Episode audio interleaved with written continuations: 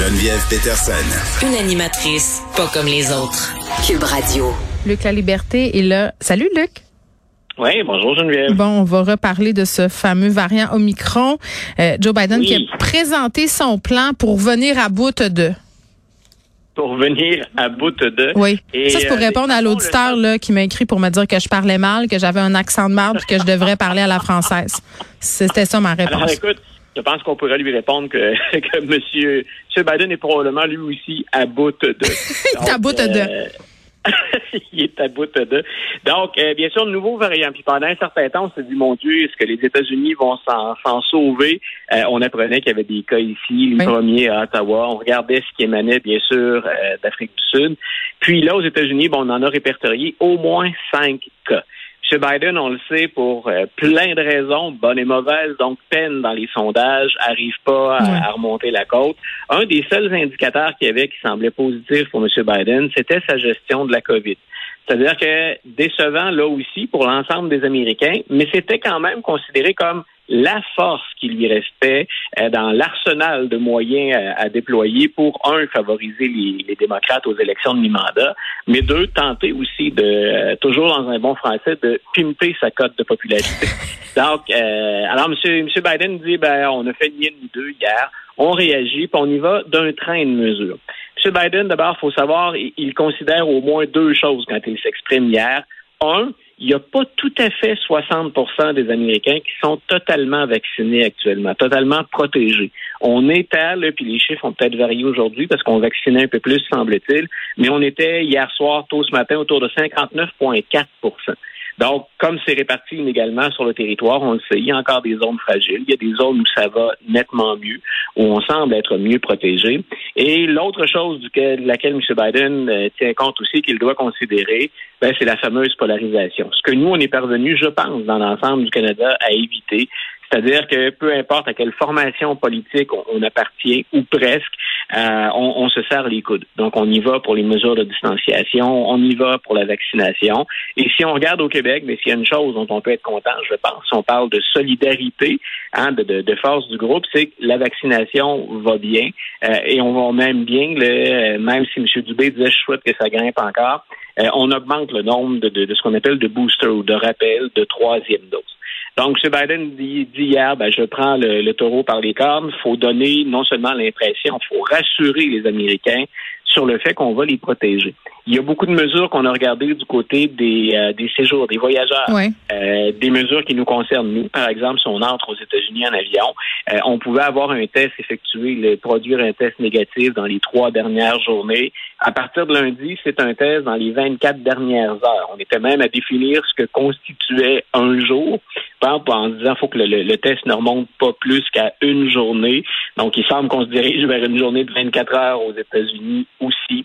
Euh, M. Biden il est allé très fort pour encourager la troisième dose de vaccin qui est accessible à un plus grand nombre de personnes.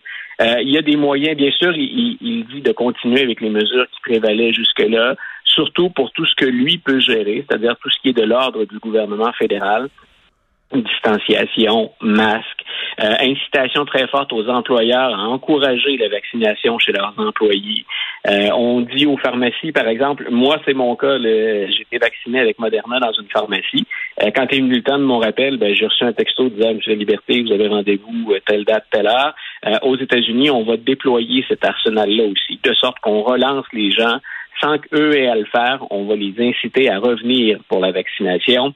Euh, on parle d'unités mobiles de vaccination pour les familles. Donc, on va se déplacer. Il y a un effort qui va être fait au plan communautaire, dans les communautés. On va se déplacer pour les vacciner, donc des, familles. Puis, M. Biden insiste énormément aussi sur la vaccination des enfants. Donc, on sait que... Il y avait une forte opposition hein, aux États-Unis par rapport à la vaccination des enfants. Comment ça se passe, là? Ben voilà, c'est là en fait où je où je m'en allais. Tu, tu, fais très bien la relance. Donc là où je m'en allais, Dans mes pensées comme ça. Euh, donc, là où on en était aujourd'hui, c'est les limites de ce que peut faire M. Biden. Donc, effectivement, c'est la coopération de l'ensemble des Américains, mais la fracture politique que j'évoquais tout à l'heure. Ce qu'on a moins vécu de notre côté ici, aux États-Unis, on le vit à plein. Et c'est pas limité qu'aux États républicains, mais ce sont plus les États républicains qui réagissent beaucoup à ça. On l'a vu ça aussi là, de notre côté de la frontière. Ça fait pas unanimité. Il y a des gens qui, pour X raisons, donc, sont pas à l'aise de faire vacciner les enfants.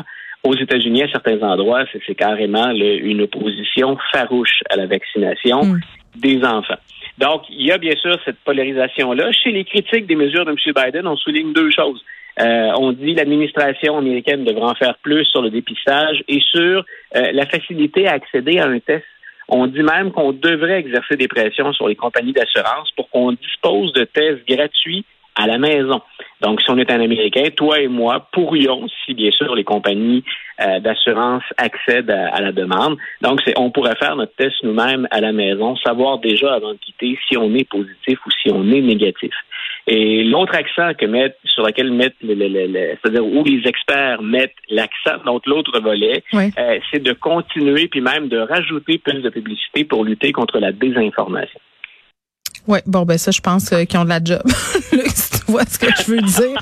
Il y a euh, parce que, ben, c'est tu sais quoi le problème avec ces pubs-là? Souvent. Ben, en tout cas, je sais pas si c'est le cas aux États-Unis là, mais il faut aller euh, diffuser ces pubs-là là où les gens puisent la, la désinformation, donc sur YouTube et sur les différentes plateformes de médias sociaux. C'est pas toujours le cas.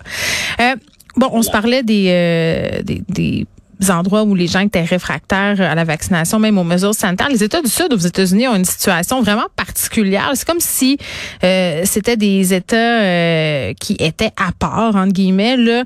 On se parle de la Floride. La Floride qui veut, à mon sens, toujours être à part des autres.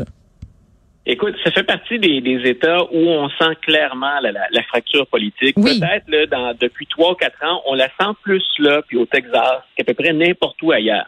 Pourtant, ce ne sont pas les seuls endroits, puis la Floride n'est pas le seul endroit à envisager ce dont je voulais te parler. D'abord, il y, a un lien avec le COVID, parce que le, gouverneur de la Floride a dit, écoutez, euh, nous, on, a besoin de plus de flexibilité pour assurer notre protection ou lutter tout simplement, à intervenir quand il y a des désastres naturels. Donc, il a dit, moi, je voudrais qu'en plus de la garde nationale, qui dépend du gouvernement fédéral, on mette sur pied euh, une garde d'État, une sorte de milice d'État. Donc, nous, on l'envisage du côté militaire, et il faut le faire, mais il dit aussi ça vient en soutien aux premiers répondants. Euh, là où on fait un lien avec la COVID, c'est qu'une des choses qui a l'air d'enquiquiner M. DeSantis sérieusement, c'est qu'on exige, parce que bien entendu, la garde nationale relève du fédéral, on exige que les membres de la garde fédérale soient vaccinés. Lui dit, si on crée notre propre milice d'État, la milice d'État ne relève que de moi. Elle relève directement du gouverneur de l'État. Donc, il dit, ben moi, je n'exigerai pas de notre milice d'État que les membres soient vaccinés. Donc, M. DeSantis fait partie de ces républicains qui euh, n'ont encouragé la vaccination que du bout des lèvres euh, et qui n'ont pas fait très fort pour encourager le port du masque, au contraire, euh, ou encore les mesures de distanciation sociale. Dans les plus réfractaires à l'intervention du gouvernement, qu'il soit au niveau de l'État ou au niveau fédéral. M. DeSantis, donc, a été une des, des, têtes fortes, puis un des, des, meneurs, appelons ça comme ça, de la résistance. Mais là, ça a fait jaser. Euh, parce qu'on se dit, est-ce qu'on a vraiment besoin aux États-Unis en 2021 d'une milice?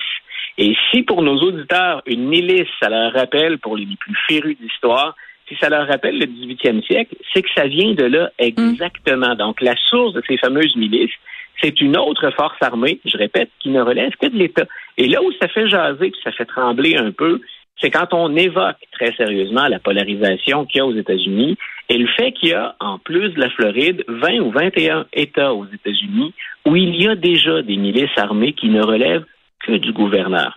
Et ce qu'on entend, puis euh, on, on, peut quand même tendre l'oreille, même si ça a l'air extrême, puis même un brin déjanté, c'est qu'on envisage hein, de plus en plus le, fait qu'il y ait plus de ponts possibles à rétablir ou à construire entre démocrates et républicains, entre le gouvernement fédéral et certains gouvernements des États le plus conservateurs ou plus républicains.